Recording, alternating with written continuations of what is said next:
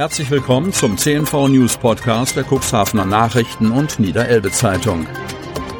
In einer täglichen Zusammenfassung erhalten Sie von Montag bis Samstag die wichtigsten Nachrichten in einem kompakten Format von sechs bis acht Minuten Länge.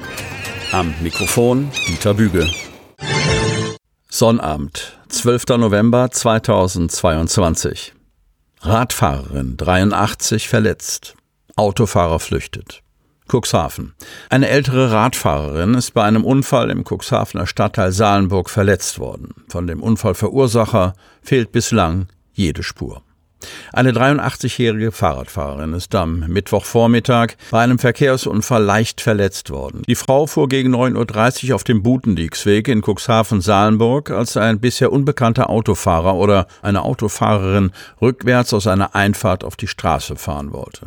Laut Polizei übersah der Verkehrsteilnehmer oder die Verkehrsteilnehmerin die Radfahrerin. Demnach kam es zum Zusammenstoß, durch den die 83-jährige stürzte und sich leicht verletzte. Der Autofahrer oder die Autofahrerin fuhr weiter, ohne sich um die verletzte Frau zu kümmern. Vor dieser Straße in Odisheim fürchten sich die Stoßdämpfer.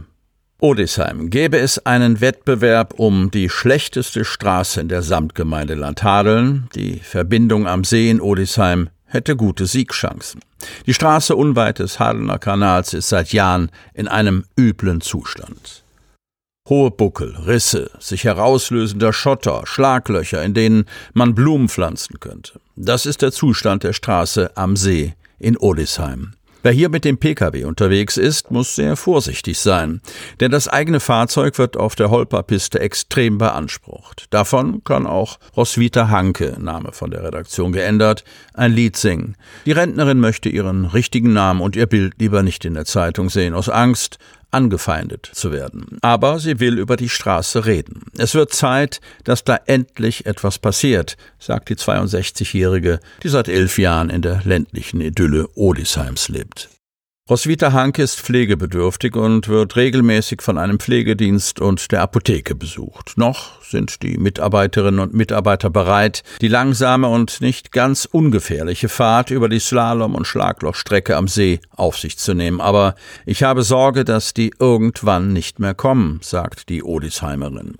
Die Pflegedienstleiter fluchen ständig über den Zustand der Straße und hätten regelrecht Angst, am See entlang zu fahren. Und was ist eigentlich, wenn hier mal ein Krankenwagen lang muss? fragt sich die Rentnerin. Erst vor zehn Jahren wurde die Straße am See, die parallel zum Flüsschen Gösche verläuft, im Rahmen der Flurbereinigung komplett erneuert. Gehalten hat die Fahrbahn aber nur kurze Zeit. Odesheims Bürgermeister Stefan Skofron kennt die Probleme mit der Straße am See nur zu gut. Er wohnt selbst dort. Natürlich ärgere ich mich auch, sagt der Gemeindechef, der durchaus Verständnis für den Frust der Nachbarn hat. Der Einbau von sogenannten Geogittern, also einer Mischung aus Kunststoffgitter und Vlies, habe vor zehn Jahren nicht zur Stabilisierung der Straße beigetragen. Auslöser und Störenquelle für den ständig aufbrechenden Straßenbelag sei der für diese Gegend typische moorige Untergrund, so der Bürgermeister. Im Gemeindehaushalt 2023 seien Mittel für die Sanierung eingestellt, aber nicht für die komplette Straße, wie Skofron betont. Denn auf mehreren hundert Metern sei die Verbindung ja völlig in Ordnung.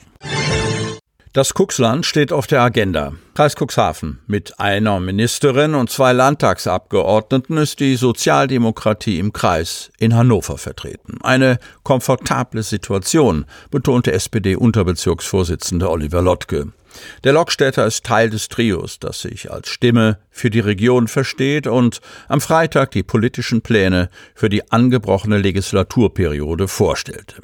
Ganz oben auf der Agenda ein Soforthilfepaket, das die Energieversorgung unter Einkommensschwachen sichern soll. Sie freue sich sehr, erneut das Gesundheitsressort übernehmen zu dürfen, betont Daniela Behrens, die Anfang der Woche als Sozialministerin vereidigt wurde. Dennoch sprach Behrens von einem Regierungsstaat im Krisenmodus und beschrieb mit der Energiekrise, den Folgen des Kriegs in der Ukraine und einer sich neuerlich anzeichnenden Flüchtlingswelle über die sogenannte Balkanroute einen Strauß von Problemen, vor dem sich ihr Sozialministerium nicht wegducken kann. Reagieren wird die neue, aus SPD und Bündnis 90 Die Grünen gebildete Landesregierung nach Behrens Worten noch vor Ende des Monats mit einem eine Milliarde schweren Soforthilfeprogramm. Das Stichwort Energiepreise. Auch einen Härtefallfonds umfassen wird.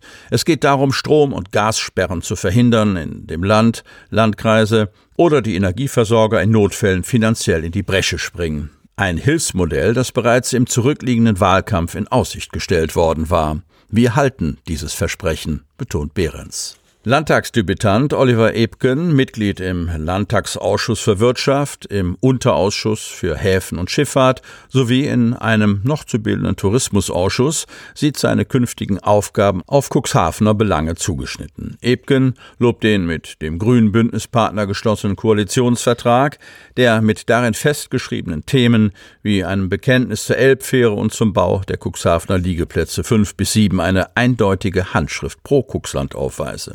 Grandios ist auch, dass abermals ein klares Signal zum Thema Elbvertiefung gegeben wird, sagte Ebken.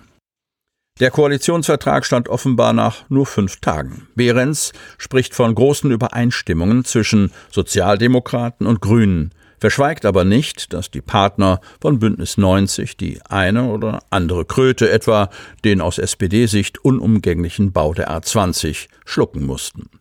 Bedarfszuweisungen bleiben weiterhin ein wichtiges Instrument. So Behrens zur künftigen Finanzausstattung Klammer Kommunen. Gegen den Aufwand, den etwa der Unterhalt der touristischen Infrastruktur bedeute, kann man gar nicht gegen ansparen, sagt die Ministerin. In finanzieller Mitverantwortung fühlt sich das Land nach ihren Angaben auch, wenn es um die ab 2026 erfolgende Umstellung auf Ganztagsschulen geht. Sie hörten den Podcast der CNV Medien. Redaktionsleitung Ulrich Rode und Christoph Käfer. Produktion Win Marketing, Agentur für Text- und Audioproduktion.